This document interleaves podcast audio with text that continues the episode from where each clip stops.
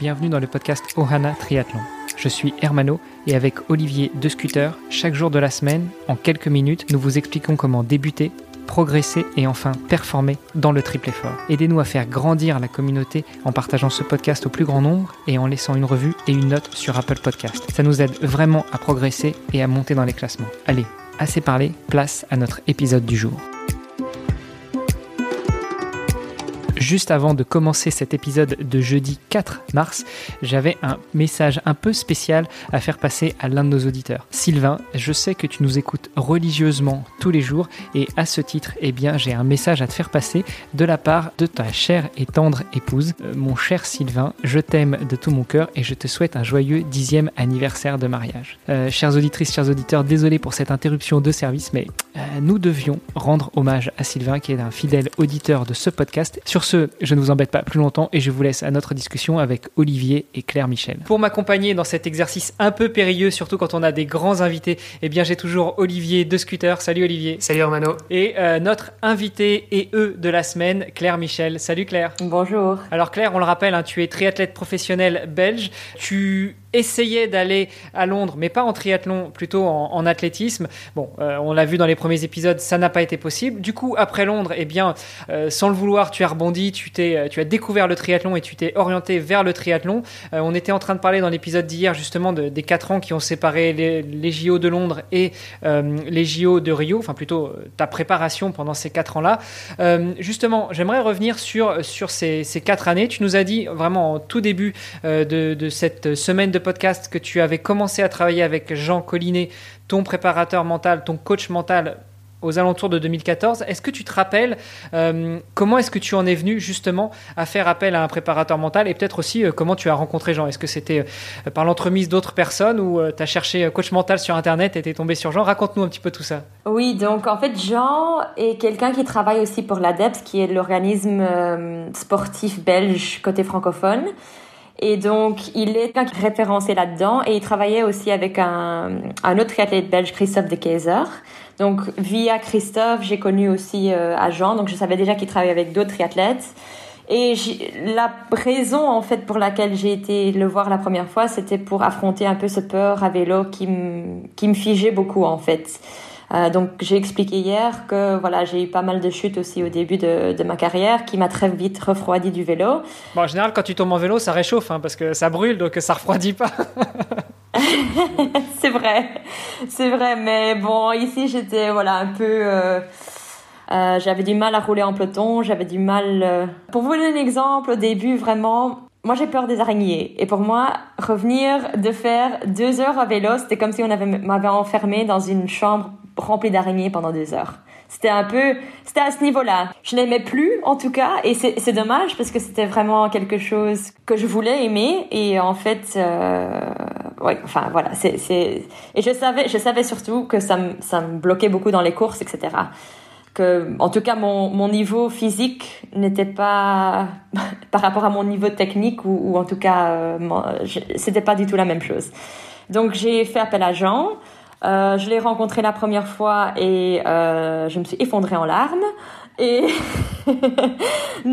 Bon, un petit teaser pour mon podcast. Je crois que tu as la larme facile quand même. Hein. vrai.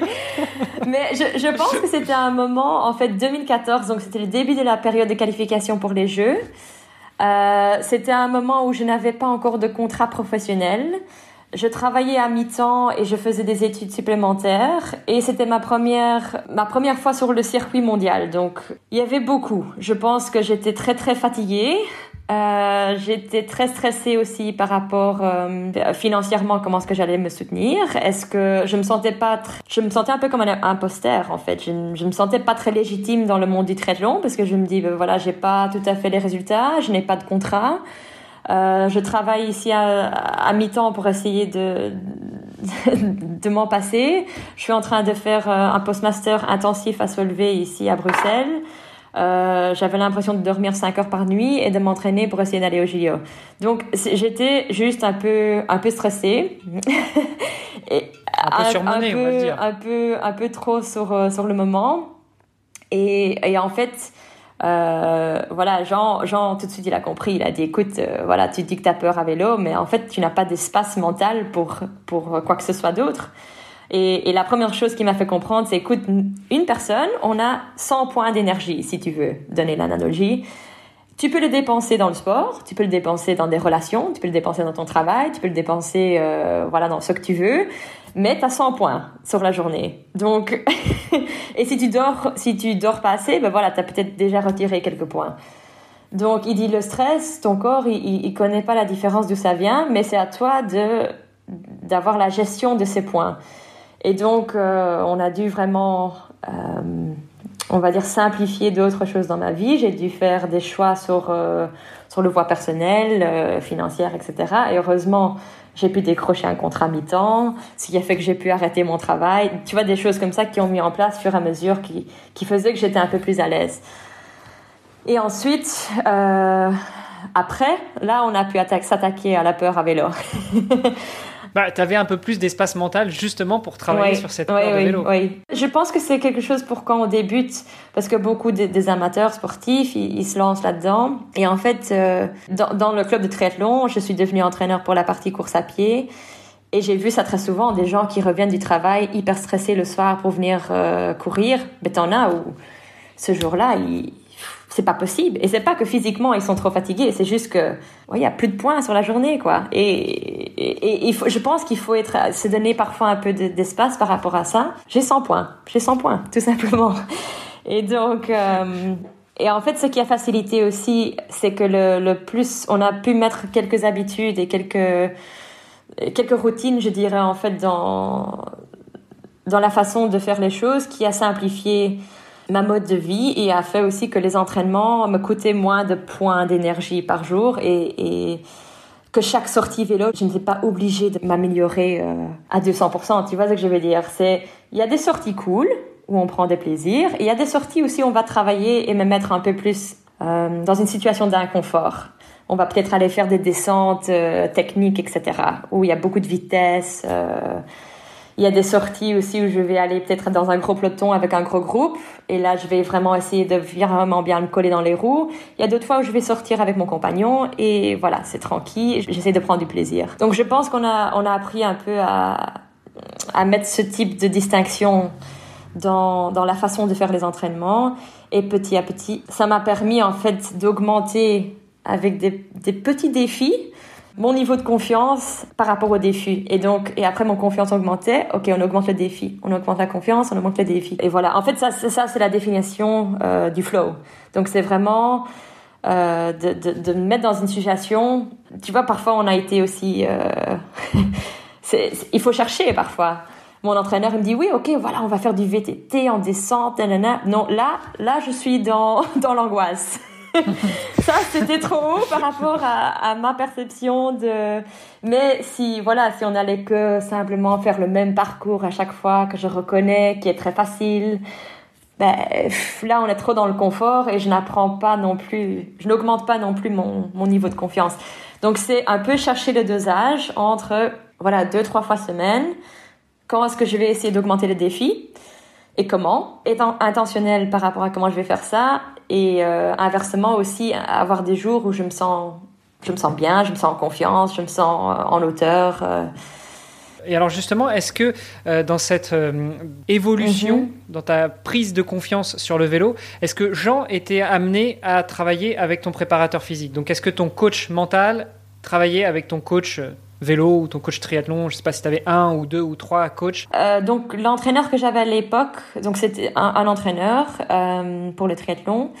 Et je pense qu'il a travaillé un petit peu avec lui. Euh, c'est l'entraîneur d'ailleurs qui m'a poussé aussi à aller voir un coach mental parce qu'il s'est dit voilà, j'ai l'impression que ce peur, moi je ne vais pas pouvoir. Euh, je pense que ce serait bien d'avoir quelqu'un d'autre dans l'équipe. Euh, mais maintenant, par exemple, ce qui est depuis 2016, j'ai rejoint un groupe de triathlon et je suis avec un, autre entraîneur. Donc Jean et, mon entraîneur actuel ne se parlent pas. Mais ce qui est intéressant, c'est qu'ils se répètent beaucoup. Donc, il y a des fois où je sors d'une séance avec Jean. Il m'a peut-être dit quelque chose et après plus tard peut-être que je voilà j'en parle avec mon entraîneur et il m'a dit quasiment exactement la même chose. Je me dis bon voilà ils sont sur la même Donc vraiment, euh...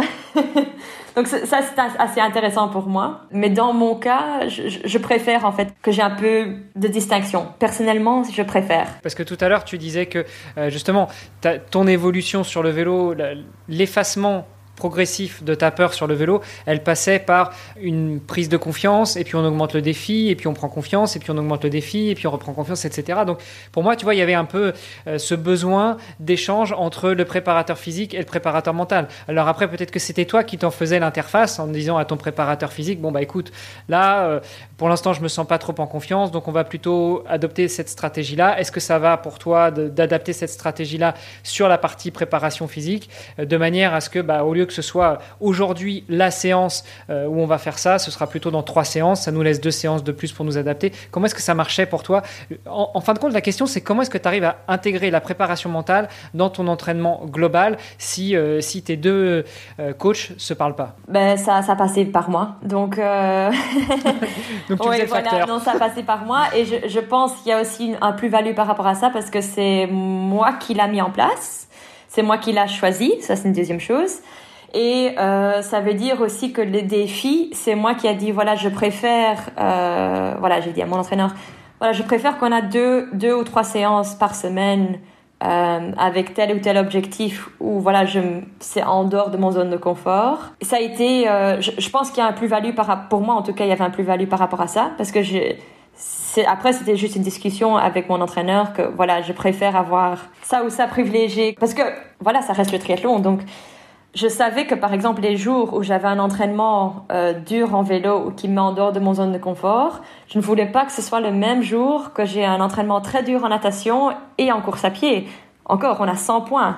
Donc, euh, si j'arrive déjà euh, très fatiguée parce que voilà c'est mon troisième entraînement sur la journée et que je ça me demande beaucoup de concentration et que je je suis déjà sur, sur ma limite physique et mentale, ben c'était pas le jour, tu vois. Et donc, je pense que ça a eu un peu une discussion et une analyse de comment mettre l'ensemble de qu'est-ce qui allait me stresser, euh, enfin les stress, que ce soit physique et mental, ensemble. Et donc, comment on allait gérer ça sur la semaine Finalement, ça reste la responsabilité de l'athlète euh, dans tous les cas, que ce soit au niveau professionnel ou amateur. Ça reste à l'athlète finalement de, de, choisir ce qui est ce qui est bon pour lui, de sentir aussi. Euh, et donc, l'athlète finalement bah, a une responsabilité qui est quand même vachement importante. On a beau avoir des coachs, des préparateurs et toute l'aide externe, finalement, bah, ça, ça, reste quand même à nous de, de prendre les décisions au final, quoi. Bah, au final, c'est toujours toi qui fais le job. De toute façon. Exactement. oui, c'est ça. Non, je, je pense qu'il y a, comme je disais au début, il y a un plus, un plus-value du fait que ça, ça, vient de toi et que c'est toi qui décides et pas juste euh, comme un, prof qui, qui dit voilà, ou un, un, boss, un manager qui va dire voilà, ça se fait comme ça et c'est que ça. Non, ça, c'est un micromanager. Ici, je pense que aussi au niveau de motivation, si c'est toi qui décides, ben, euh, c'est toi qui as pris la responsabilité et c'est voilà, je, pense qu'il y a juste un, plus-value là-dessus. Rapidement pour finir l'épisode d'aujourd'hui, on s'était dit qu'on irait jusqu'à Rio, donc euh, on va euh, on va faire un, faux teaser à nos auditrices et nos auditeurs. Tu as donc euh, pu te qualifier pour aller jusqu'au JO de, Rio. Euh, donc ce qui veut dire que finalement euh, ces deux années de, de, préparation physique et de préparation mentale où tu as travaillé avec Jean sur la partie mentale euh, ont quand même porté leurs fruits puisque bah, tu as moins peur en vélo, tu as réussi à te qualifier et tu as réussi à aller à Rio. C'est ça. Il faut savoir que ce travail, que ce soit physique ou mental, c'est en continu. Donc euh, ça ne veut pas dire que je n'ai plus jamais peur à vélo. ça ne veut pas dire que je ne suis pas de temps en temps dans des moments où je suis anxieuse ou, que voilà, je trouve très difficile. Euh, maintenant, je dirais que je les reconnais beaucoup plus facilement. J'ai beaucoup plus de stratégies et de mécanismes en place pour déjà me dire ah voilà voilà je me sens stressée mais euh, qu'est-ce que je fais? Je me concentre sur euh, voilà le, cycliste devant moi. Enfin voilà de toutes sortes de stratégies pour me dire oh, aussi voilà je, respire une fois pour me dire ok voilà je, je fais un reset.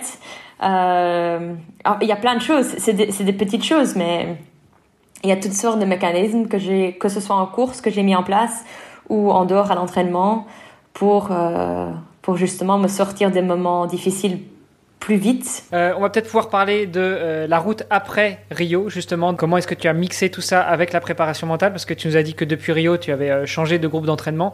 Comment tu as intégré la préparation mentale là-dedans? Et puis, bah, on finira la semaine là-dessus et la route vers Tokyo 2021. Ça va, merci beaucoup. À demain. À demain, salut. À demain.